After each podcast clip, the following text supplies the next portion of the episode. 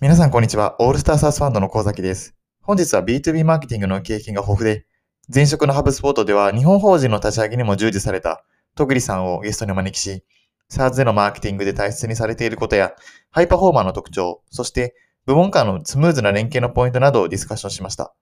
B2B マーケティングに携わされている方や、一人目マーケを募集中の経営者の皆様にもおすすめのエピソードです。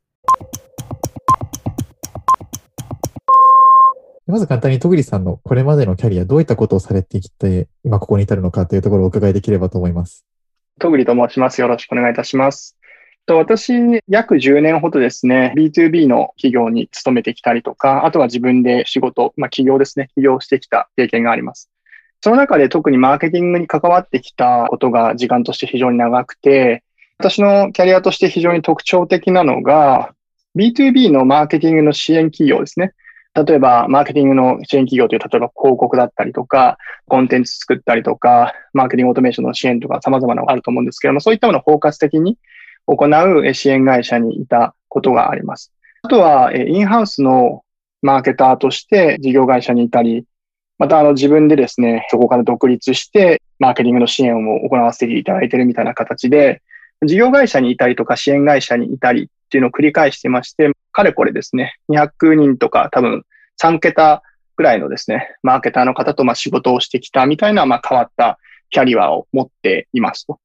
で、またあの、そのちょっと変わったキャリアっていうところで言うと、今の私、あの、レプトという会社の代表をしてるんですけれども、その1個前の会社でハブスポットという会社にいまして、その中のですね、私が当時働き始めた時、マーケティングの組織だけでだいたい250人ぐらいいたんですけれども、その中で唯一のマーケターとしてですね、日本人のマーケターとして組織の中にいたみたいなことがありまして、まあ、おそらく日本人のマーケターの中ではかなりユニークな、その多国籍な環境にいたりとか、支援会社にいたり、まあ、事業会社にいたりみたいなことをやってきております。B2B マーケのプロですね。まあ、プロというのかわからないんですけども、まあ、非常にその領域に長くいさせていただいているみたいな感じですね。ありがとうございます。オールスターのアドバイザーにも就任していただいて、特にその B2B サーズのマーケティングっていうところが非常に専門として、多分戸口さん取り組まれてると思っていまして、SARS のマーケティングの特徴だったりとか、他の B2B マーケットの違いみたいなところを少しお伺いできればなと思います。そうですね。SARS のマーケと、まあ、普通の B2B のマーケの違いっていうのは、いろいろな角度からあるのかなと思ってますと。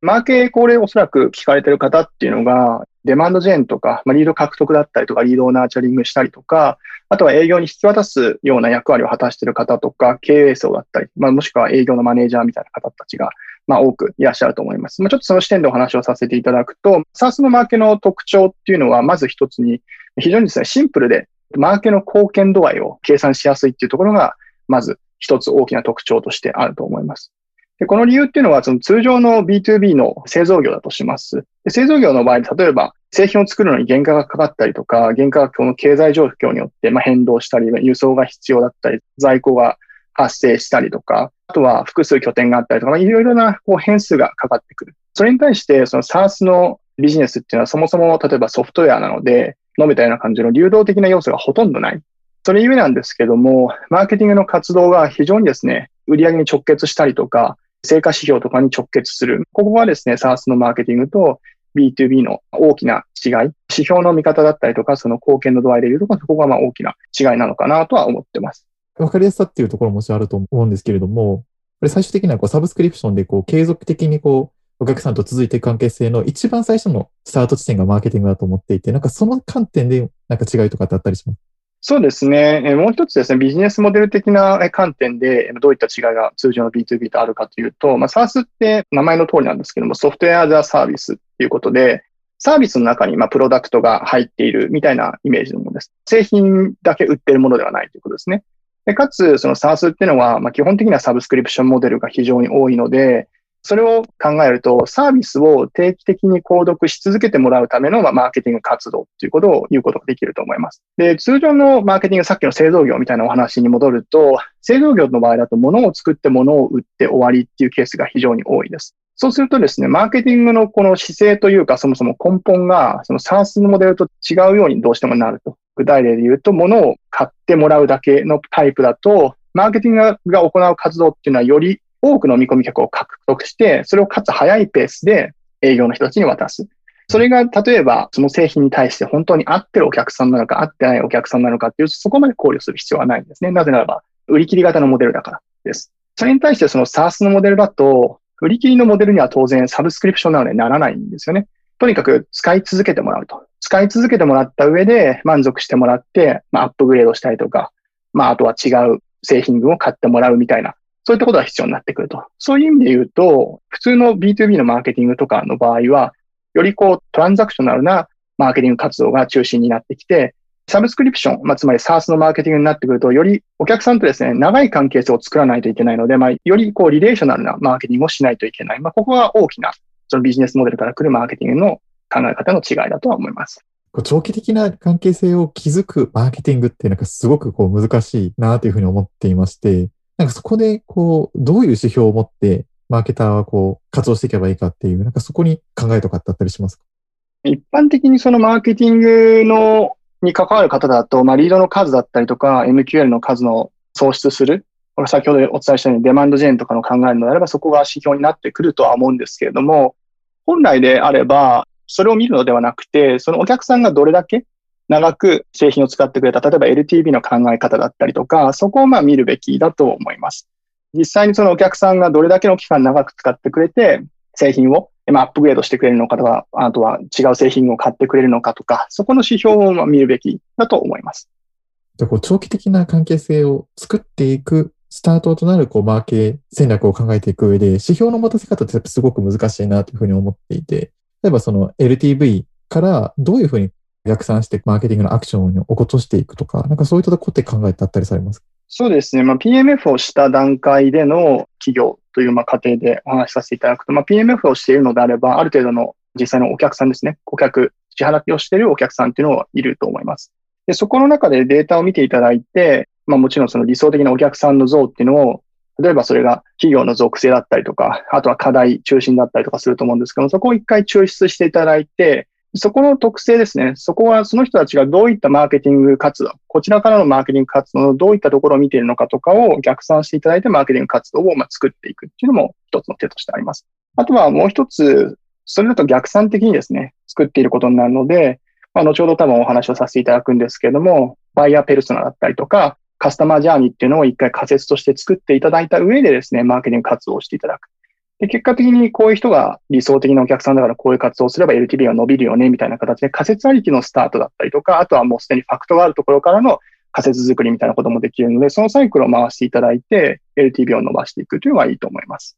数だけをこう追いかけていくっていうことに加えて、もちろんそれは大事だとは思うんですけれども、それだけを追求するというよりは、カスタマージャーニーだったりとか、ペルソナをしっかりと作っていくっていうところが B2B マーケット、特に SARS では求められるっていう、なんかそんな感じですか？そうですね。数だけ求めてしまうと、当然なんですが、営業が望まないようなリードだったりとか MQL をバカスカ取ってしまうっていうことにまずつながりますと。で例えば、SMB で、に対して SARS を作ってる企業さんで、まあ、これが私が前職、ハブスポットという会社にいたので、私、ハブスポットのバイヤーズペルソナ、マーケティング担当者だったりとか営業担当者だとしますと。で、彼らに対して適切な情報を出してあげて、リードとして獲得する。それが例えばブログを書いたり、まあ、オンドメディアで記事を書いたりする。で、彼らのニーズ、課題に対してマッチしたものを提供して、そこからリード化すると非常に相性がいいんですね。なぜかというと、私たちの提供するソリューションと彼らの探している課題というのがマッチしているから、その後に商談に行った時も話が非常に進みやすい。で一方で、例えば広告でですね、まあ、ちょっと実際のその訴求するポイントとをわざとずらしてですね、強引にテクニカルにこうリードを取ってくるみたいな話になってくると当然なんですけども、営業としては嬉しくないわけですよね。なぜかというと、初めて商談だったりとか電話をするときに話が噛み合わないってことが発生します。これ何が起きるかっていうと、当然その後ろのプロセスにもさらに影響してしまって、営業がクローズをしました。クローズをした後にサービス部門に渡しましたっていうときに、その人たちは当然あの満足してクローズされているわけではないので、製品をですね、うまく使わなかったりとか、そもそも使いたい、やりたいこととやれることのギャップがあったりとか、そういったことをしてしまう。なので、そのマーケが数を追うっていうことも当然必要なことではあるんですけども、相性のある人たちをまずリードとして MQL として持ってくるっていうことが非常に重要で、まあ、それが先ほどお話ししたよりこう relational なマーケティング活動をしようっていうところにつながってくるっていうイメージです。こう、 lead gen するっていうふうになった時にカスタマージャーニーをしっかり書いていくっていうところは、すごく大事だなっていうのをまあ、戸栗さんの今のお話もそうですし、ノート読んでも思うところで、やっぱりこうデジタルマーケがすごくこう大事で SNS をどう使うかとか、なんかそういったツールに走るよりもまずはジャーニーをしっかり書いてペルソナをしっかり作るってことが大事で、仮にそのペルソナだったりとかジャーニーの中でデジタルを使わない人がターゲットなんであれば、デジタルマーケをする必要はないみたいな。いや、もう本当におっしゃる通りだと思っていて、そのペルソナとかカスタマージャーニーを作るということをまず最初に本当にしていただきたいなと思います。これも本当に私はそのマーケティングの支援をさせていただいているのでたまに見かけるんですけれども、明らかにその私のこの経験上、ここの会社さんのペルソナとかだとオウンドメディアって必要ないよねっていう会社さんがオウンドメディアにやっぱり固執してしまったりとか、あとは、あの、オフラインじゃなくてオンラインで固執してしまうってことが結構あるんですね。で、これなぜかっていうと、当然ながら、そのマーケターの方たちが顧客像を正しく理解していない。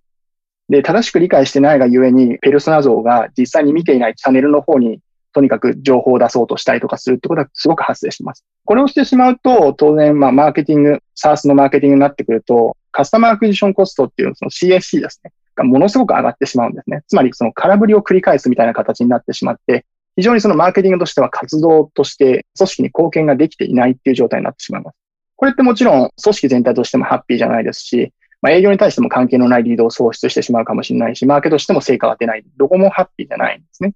なんでそういったことをなるべく防ぐために、ペルソナを作っていただいて、カスタマージャーニーを作っていただいて、で実際にその人たちが本当にそのチャンネルを使うのかとか、オンラインなのかとか、オフラインでいけるのかっていうのを必ずですね、まあ、仮説を作っていただいた上で、まあ実際のユーザーにインタビューをしてもらって、そこの整合性を付き合わせていただく。まあ、これをしていただくことは本当に重要なことだと思います。お話聞いてて、やっぱりその、私すごく営業の経験だったり CS の経験が長いので、そことすごい近いなっていうふうに思ってまして、なんかマーケ担当っていうとどうしてもなんかこうデジタル使わなきゃいけないみたいな、そういう思いが結構あるんじゃないかな。私自身もあったんですけど、寄り添いってやっぱりすごくマーケターにこれから求められてくるんじゃないかなと思っていて、なんかそこのベストスプラクティスってトグリさんあったりします？本当におっしゃる通りだと思っていて、先ほどまあこの前提のお話をしたんですけれども、SARS のマーケティングでデマンドジェーンとかをするマーケターなのであれば、やはりお客さんのことをよく知るっていうことはとにかく重要だと思います。私のお客さんの方でもまあお願いするのが、そのマーケの担当者に営業の方たちが商談している録画だったりとかにとにかく見るようにしてもらったりとか、まあ、生のものに入ってもらうとか、営業の資料をもらうとか、あとはユーザーインタビューをさせていただくみたいなことをとにかくしています。これをしないと当然なんですが、マーケティングの担当者たちが誰に対して何をしているかはよくわからないっていう状況になってしまいます。で、しかもですね、マーケティングっていうその特性を考えると、どうしてもカスタマーフェイスと言いながらも、実際にお客さんと本当に接点があるわけじゃないので、さらにですね、こう、霧がかかったような状態で、まあ、いろんなこうチャンネルを試さないといけないみたいな感じになってしまうので、まあ、非常に当然効率が悪いですし、精度も悪いですし、仮にお客さんにヒットというか、こう、何か刺さったとしてもお客さんからするとコンテキストが合ってないみたいなことが当然起こり得てしまう。そうするとさっき言った、えーとですね、リードの状態があまり良くない。まあ、質が高い、低いっていう言い方は良くないと思うんですけども、あまりその自社とは相性の良くないリードになってしまうことのこう繰り返しになってしまうので、本当におっしゃる通り、カスタマーサクセスとか営業と同じようにですね、お客さんとちゃんと相対してビジネスをマーケティング活動するっていうのは本当に重要だと思います。私、カスタマーサクセスの立ち上げをずっとやっていて、マーケのミーティングにも入らせていただいてたんですよ。なんかそこですごくこう、マーケ担当の方が、私のそのカスタマーサクセスの経験みたいなところ、すごいこう、喜んで受け入れてくれていた。CS とマーケもうちょっと連携した方がいいなって、なんかちょっと個人的な意見としてはあります。前職のそのハブスポットの話になってしまうんですけど、フライホイールっていう考え方をしていて、まあ、そのファネルは終わって、お客さんのこの循環する流れに沿って組織も事業活動しないといけないよねっていうお話ってことをハブスポットの方で言ってるんですけども、マーケティングがつながるのって実は後ろの営業だけじゃなくて、一回ぐるっと回ってきたサービス部門ともつながるはずなんですよね。必ず。で、サービス部門がつながる。で、サブスクリプションモデルがさっきお伝えした通り、定期購読をし続けてもらって、アップセルをして、それを買ってもいただいて、でそれをまた違う製品群に当てはめてやっていくみたいなお話をしたと思うんですけども、今みたいな感じでこう循環しないといけないっていうことは、カスタマーサクセス、まあ、つまりサービス部門ですけどね、サービス部門とマーケティングっていうのも繋がってないといけないっていうことなので、まあ本当におっしゃる通りだと思います。まあ、特にこの SARS っていうのが分業体制を前提にしているっていうところを踏まえると、マーケットセールスって一番密接にこう関わってる部分かな。なんかそこを円滑にこう回すポイントだったりとか、あるいはそのリードの質だったりとか、まあそういったものをこう一定にするためのベストプラクティスとか、なんかそうういったところってあったりしますか？そうですね。マーケと営業の活動を潤滑にするという意味で言うと、まあ、SLA っていうのは必ず持っておいた方がいいと思います。SLA っていうのは service level agreement と言われるもので、まあ、マーケと営業に限ったことではないんですけども、異なる部門間だったりとか、あとは受発注の関係で、お互いがこうサービスを提供し合うときに、まあ、最低限のその約束事としてこれを守ってね、みたいなものが、まあ、 agreement ってそういうことですね。サービスを提供する上での agreement っていうのを作ることがあるんですけれども、まあ、 SaaS の文脈であとマーケ営業で言われることがすごく多いです。で、そういったような形で、マーケと営業の間に、そのような取り決めっていうのをまず作る必要があります。この SaaS の中でその SLA の取り決め、まあ、いろいろ実はレベルみたいなものが存在していて、まあ、よくある一般的なところで言うと、マーケから営業にですね、リードの数と MQL の数を一定期間これだけ供給するよみたいなものが、まあ、よく言われるもので、これはあとは組織の成熟度によって全然違うんですけども、私の知る限りだと一番そのレベルが高いのは、その SLA の中で営業が生んできた総売上に対するマーケが生み出した売上の率を見るケースもあります。なので、例えば、営業の総売上が100だとして、営業がアウトバウンドで生み出してきた売上が20。で、マーケが関与しているものが80。みたいな感じで、そのマーケのコントリビ、全体の売り上げに対するコントリビューションが80%とか、こういったところを指標に持つケースもあります。ただこれは、現実問題、私の経験上ですね、日本の企業でこれができている企業さんっていうのはほぼほぼいないと思います。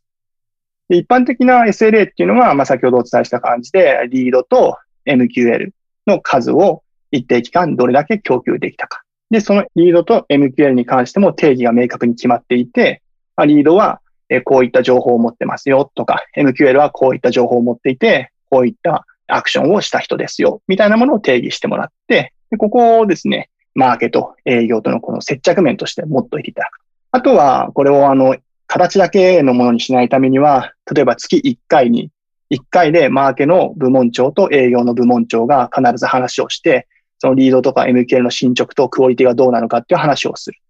であとは、まあ、2週に1回なのかわからないんですけども、その現場のマーケと現場の営業の人たちが話し合いをする。マーケはこういったタイミングでこういう活動をする。例えばセミナーをしますとか、新しいコンテンツを出します。だから、リードの供給がこれぐらいのタイミングでこれぐらい増える可能性がありますよ、みたいな情報共有をしてあげる。こういったことをすることによって、えマーケと営業の活動の、まあ、乖離というのかな？乖離を可能な限りですね、避けることは可能だと思います。このマーケがその十分な供給をできなかった場合って、どういうふうにすれば いいとか？そうですね。もちろんそうなんですけども、可能な限り全力を尽くして達成するっていうのがマーケ側にも必要なんですけれども、あとはですね、既存のそのリードに対してマーケがアプローチをかけて、リードをもう一回ですね、再コンバージョンさせて、もう一回その営業側に供給するみたいなことをすることもあります。本来であればその新規のですね、リードだったりとか新規の MQL の数を数字として持つことがあるんですけども、足りない場合っていうのは、あえて頻繁にするのは良くないとは思うんですけれども、持っているハウスリストに対して今のみたいな形でマーケがアプローチをかける。でそこから再コンバージョンさせたリードと MQL っていうのを営業に供給してあげるみたいなことで、マーケが少し手伝ってあげたりとか、あとはその営業チームがリードの供給が足りないっていうのはもうすでに分かっている。例えば2週間に1回ミーティングをしているのであれば、足りなくなるってことが分かるので、その間、営業の方たちが自分で温めているリードに対して電話をして、もう一回アプローチをするみたいな形で、こう組織全体でですね、数字を達成するための努力みたいなものをしてもらえばいいのかなとは思います。そこの仲違いを防ぐって結構大事だなと 思っていて。そうですね。まあ、なかなかその、すべてが100%順調にいく組織ってないと思うので、まあ、今、あの、お伝えしたっていうのはあくまでま理想的な形で、あとはそのお互いの隣り合ってる部門っていうのは敵じゃなくて味方なんだよ。お互いこう困った時には助ける合うんだよっていうところを皆さんが意識すれば、フリクションというかその摩擦みたいなものっていうのは、ある程度避けるかなと思います。そこの各部門長というか、マーケのリーダーとセールスのリーダーっていうところがしっかりと対話していくっていうところは、まあ、まず重要だっていうところですよね。それでちょっとマーケの戦略について話を移せればなというふうに思っていまして、SARS を事業を進めていくっていうところを考えたときに、投資先からもすごく質問が多いんですけれども、SMB 向けのマーケっていうところと、まあ、エンタープライズ向けのマーケ、まあ、どういうふうに分けていったらいいのかだったりとか、エンタープライズ向けのマーケティングでどういうふうにやっていけばいいんですかっていう質問結構多く受けるんですけれども、なんかそこの戦略を立てていく上での違いだったりとか、まあ、意識すべきポイントっていうところ、もしあれば、あの、お聞かせいただければなと思います。SMB とエンプラのマーケティングの違いっていうのをビジネスモデルの観点からまず見ると、SMB っていうのは基本的に単価が高くないということで、どうしても売り上げ上げるためにはリードの数だったりとか MQL の数が、まあ、マーケティングとしては必要になります。で、一方で、えっ、と、エンタープライズの場合っていうのは、製品の単価が高いがゆえにですね、リードの数だったりとか MQL の数っていうのはそこまで創出しなくても良いっていうのがまず大きな違いです。例えば SMB で言うと、このさっき、まあ、出ましたハブスポット。まあ、ハブスポットは SMB だったりとかミドルサイズとかを中心に行っているので、単価としてはだいたい月800ドルから1000ドルぐらいの間ですと。ま、つまり日本円で言うと10万円ぐらいですと。で、エンタープライズ、例えばワークデーとかになってくると、桁はちょっと私正確な数字がわからないんですけども、当然桁が全然違うので、そもそもその MRR だったりとか ARR を伸ばすのにそんなにアカウント数が必要ないです。で、かつですね、買える企業っていうのは結構限定されると。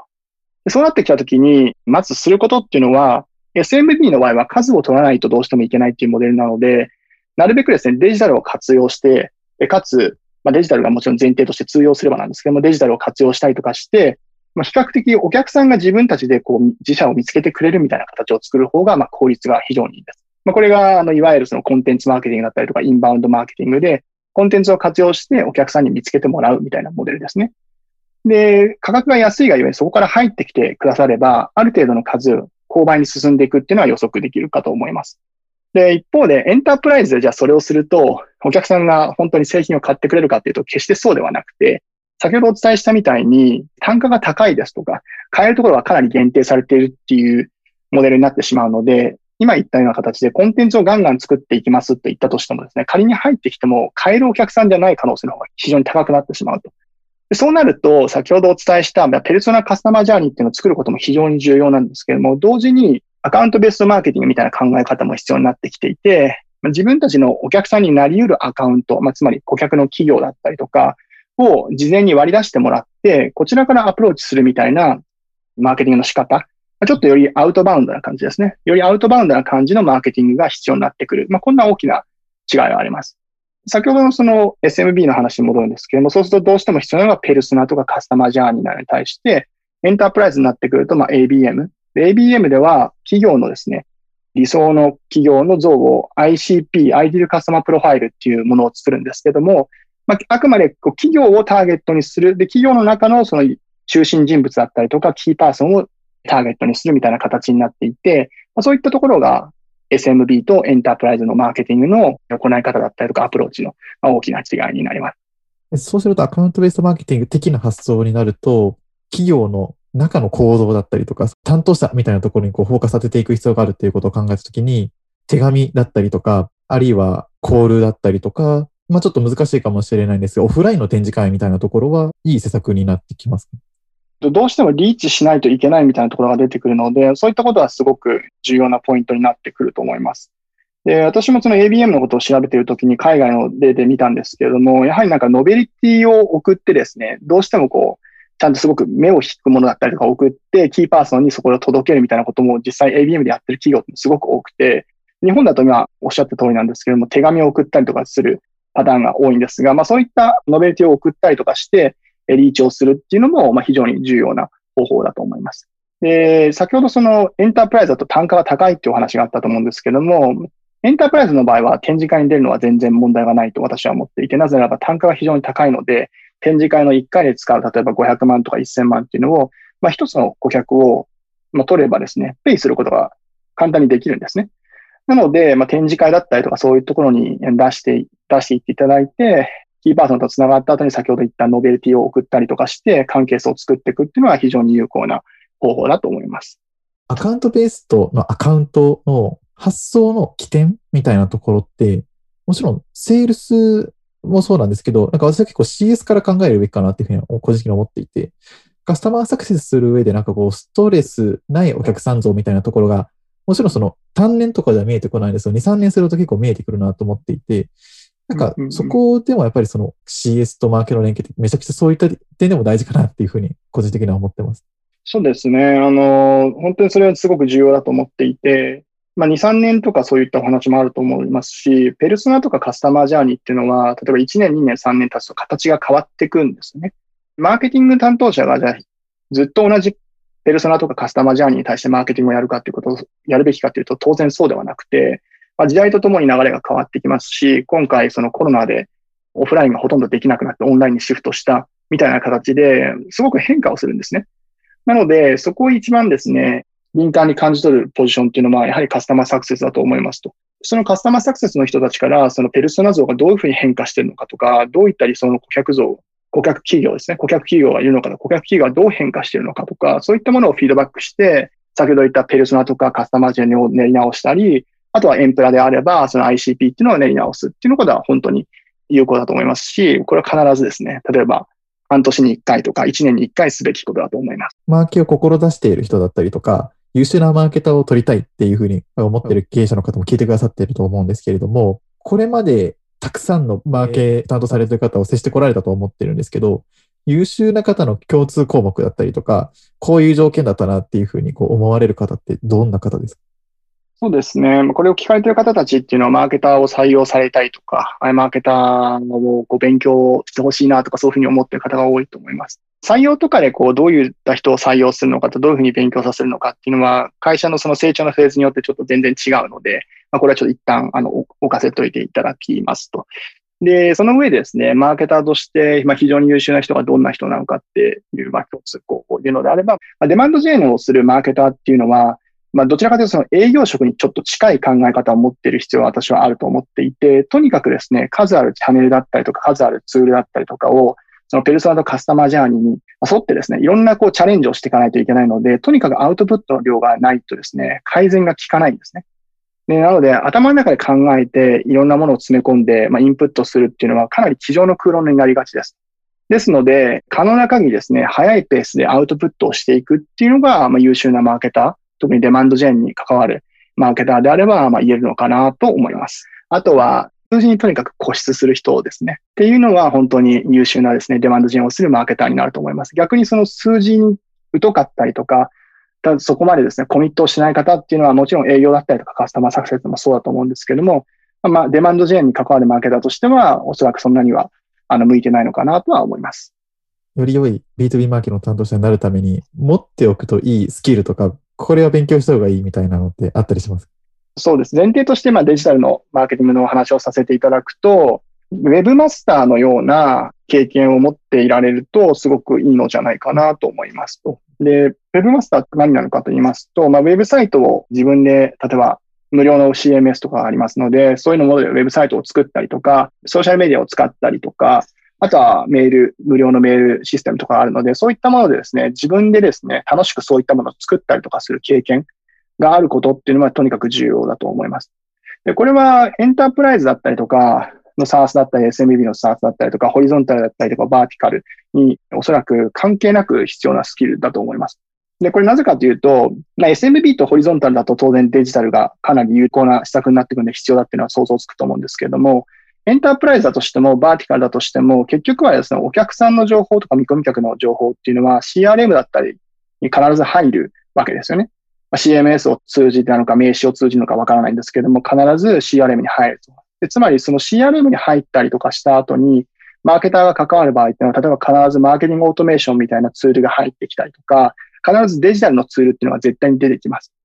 で、ここがマーケティングと営業の活動のコアの部分になってくるので、つまりそのデジタルリテラシーだったりとか、そのウェブサイトを作ったりとか CMS を触ったりっていう経験がないと、ここに全くついていけなくなってしまうんですね。なので、本当にマーケティング B2B をやりたいっていう方であれば、今みたいなそのウェブマスターみたいな知識とか経験っていうのは、本当に趣味レベルでもいいので、ぜひぜひ持っておいてほしいなと思います。そういったスキルも兼ね備えつつ、顧客理解もしっかりできて、アウトプットもしっかりできる人が望ましいっていうところですよね。そうですね。なんかハードルがすごく高くなってしまったんですけど、うん、まあ理想としてはそういったスキルを持っている方がいいのかなと思います。どうしてもそのマーケティングっていう印象、冷たいイメージの方がすごい多かったんですけど、なんかこう、徳利さんからそういったそのカスタマージャーニーをしっかりと描くとか、ペルソナをしっかり作ることが大事で、なんかこういうあったかいエピソードを聞いて、なんかすごい嬉しいです。よかったです。そうですね。製品を売るだけじゃなくて、サービスを売ってるっていうことは、どうしても相手に当然ながら、人の、人がいて、人の顔がいて、人の感情がいて、そこから動くもの、動くものに当然なります。なので、マーケティング担当者っていうのは、1対1でやってるわけじゃなくて、1対 N に対してしてることなので、なおさらそのお客さんの感情だったりとか、お客さんが業務の課題をどういうふうに抱えてるか、なぜそれを解決したいのかってことを理解してないと、マーケティング活動っていうのは非常に難しいはずなんです。絶対にこれは。なので、そういったところの理解っていうところを本当に深めてもらって、必ず実際のお客さんと接点を持ってもらうと。でこの人たちの課題を解決するんだっていうことを必ず意識してですね、リードの数だったりとか MK の数だけじゃなくて、そこを課題解決するためにマーケティングをしてるんだっていうことを本当に意識してほしいなと私も思ってます。それってあれですよね。経営層にも当てはまりますよね。どういうことをマーケ部門に期待するかみたいなところも、なんかそのマーケがそういうふうな思いを持ってても、経営層の期待が全然違うみたいな。なそうなると結構良くないですよね。そうですね。まあ、本当に経営層のマーケティングは経営だみたいな言葉がありますけれども、本当にまさしくその通りだと思いますし、SARS は先ほどお伝えした通りなんですけども、通常の B2B と比べると、その数字へのインパクトがものすごく明確に出るところなので、なおさらですね、おそらく本当に経営層と近しいですね、あの目線を持ってないといけないのかなとは思いますね。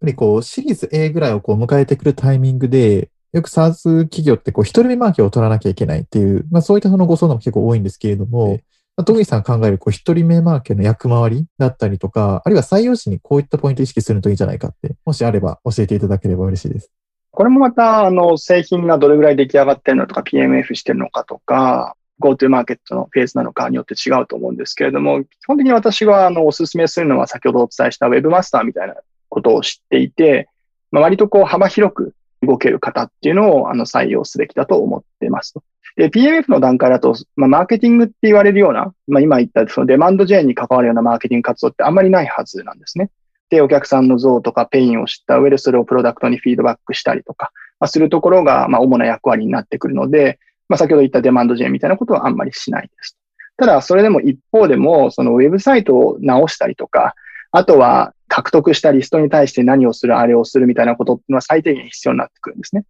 で、そこでデジタルリテラシーだったりとかがないと、当然ながらですね、何もできないっていうお話になってしまうので、まあ、PMF の段階だとしても、まあそういった方は、ウェブマスターみたいな知識を持っている人っていうのはすごく重要だと思います。で、あとは、プロダクトとかが出来上がってきたのであれば、まあもちろんウェブマスターみたいな人は重要なんですけども、あとは専業、専任のマーケターですね。広告運用に特化したマーケターだったり、そのウェブマスターの周りにその広告の担当を配置したりとか、まあ、ウンドメディアの方を配置したりとか、MA の運用を特化した人を配置するみたいな形で、こう、専業性を、そのウェブマスターみたいな人を中心にま作っていくっていうのが採用の流れとしてはいいのじゃないかなとは思います。あとは、採用をするときにですね、まあ、注意してほしい、まあ、意識してほしいポイントっていうのは、先ほど本当にお伝えした通りなんですが、その数字をですね、とにかく終える人であるかどうかだと思います。で、どうしてもその、先ほどお伝えした SLA の時にですね、まあ、一番レベルが高いのはその売上に対するマーケがどれぐらい貢献したのか。で、一般的なのはリードの数、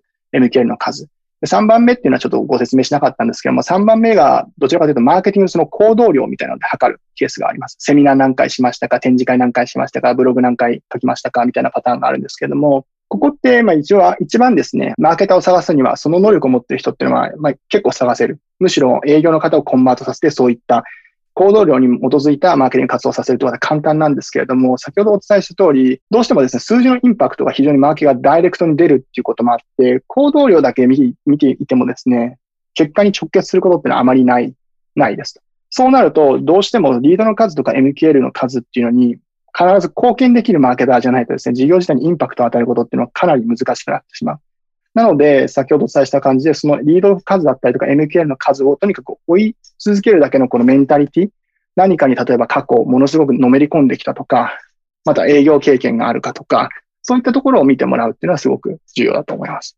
ただその KPI をこう追いかけるとか、そこを突き詰めるっていうことに加えて、こう広い、あるいはその部もう部門以上のそういったそのセールス全体の数字っていうところをしっかり貢献できるか、なんかそういったところの積極性みたいなところが割と大事で、特にそのペシフィックなスキルっていうよりも、ジェネラルにこう動けていけるような、なんかそういった方は結構向いてそうです。そうですね。ジェネラルに動けた上で数字をちゃんと追っていける方っていうのが、まあ、いるのが本当に理想的だとは思います。最後になんですけれども、今、ご自身でこう起業されて、日本全体のマーケの底上げを担っていると思うんですけれども、戸栗さんがこれからこう、特にまあ SARS の世界で、こういう思いでこう、特に B2B マーケっていうところを盛り上げていきたいだったりとか、あるいはちょっとオールスターのアドバイザーに就任しての思いみたいなところ最後聞かせていただければ嬉しいです。そうですね。日本全体のマーケティングを底上げできるかどうかはわからないんですけれども、私自身最初冒頭お伝えした通りで、過去に起業の経験がありますと。で、その時にですね、本格的にデジタルマーケティングを触り始めたっていう経緯があって、で、その時にですね、デジタルマーケティング何していいかよくわからなかったんですね。で、ブログを書けばいいのか、ハウスリストを作ればいいのか、E メールを送ればいいのか、広告を打てばいいのか、コンテンツを作ればいいのか、ウェブサイトを直せばいいのか、これは全くわからなかった。で、私はその中で当時 VC とかが存在してないような時代だったので、自分で100万円とか200万円とかなんかお金を入れてですね、やってみてことごとくまあ、ってったみたいな あのことがありました。で、その経験からですね、まあ、今からマーケティングに取り掛かられる方だったりとか、やってる方たちの気持ちが非常にわかると自分の中で思っていて、まあ、多くの方がですね、いろんなことをこう点の施策をやってるんですけども、それがどこにつながってるのかって、どうやってつなげるのかっていうのがわからないと思います。そういったところをですね、私はマーケのコンサルの支援会社にいたこともあって、いろいろ見てきたので、そういったところをすごく助けたいなと思って、今のお仕事をさせていただいてます。あとは、その SARS にですね、前職から本格的に関わり始めて SARS っていうのは非常に面白いと思いますし、業務の効率化だけじゃなくてですね、根本的なこの社会課題みたいなのを解決する、非常にですね、いい考えだったりとか、まあ、いいツールっていうのが世の中に多くあるので、それを少しでも広げたいなと思っております。ですので、本当にオールスターの SARS の方ですね、に参画させていただきまして、皆さんとですね、接点を持たせていただいて、マーケティングの底上げが本当にできればいいなと思ってますので、これからもどうぞよろしくお願いいたします。本日は戸栗さんにお話しいただきました。ありがとうございました。ありがとうございました。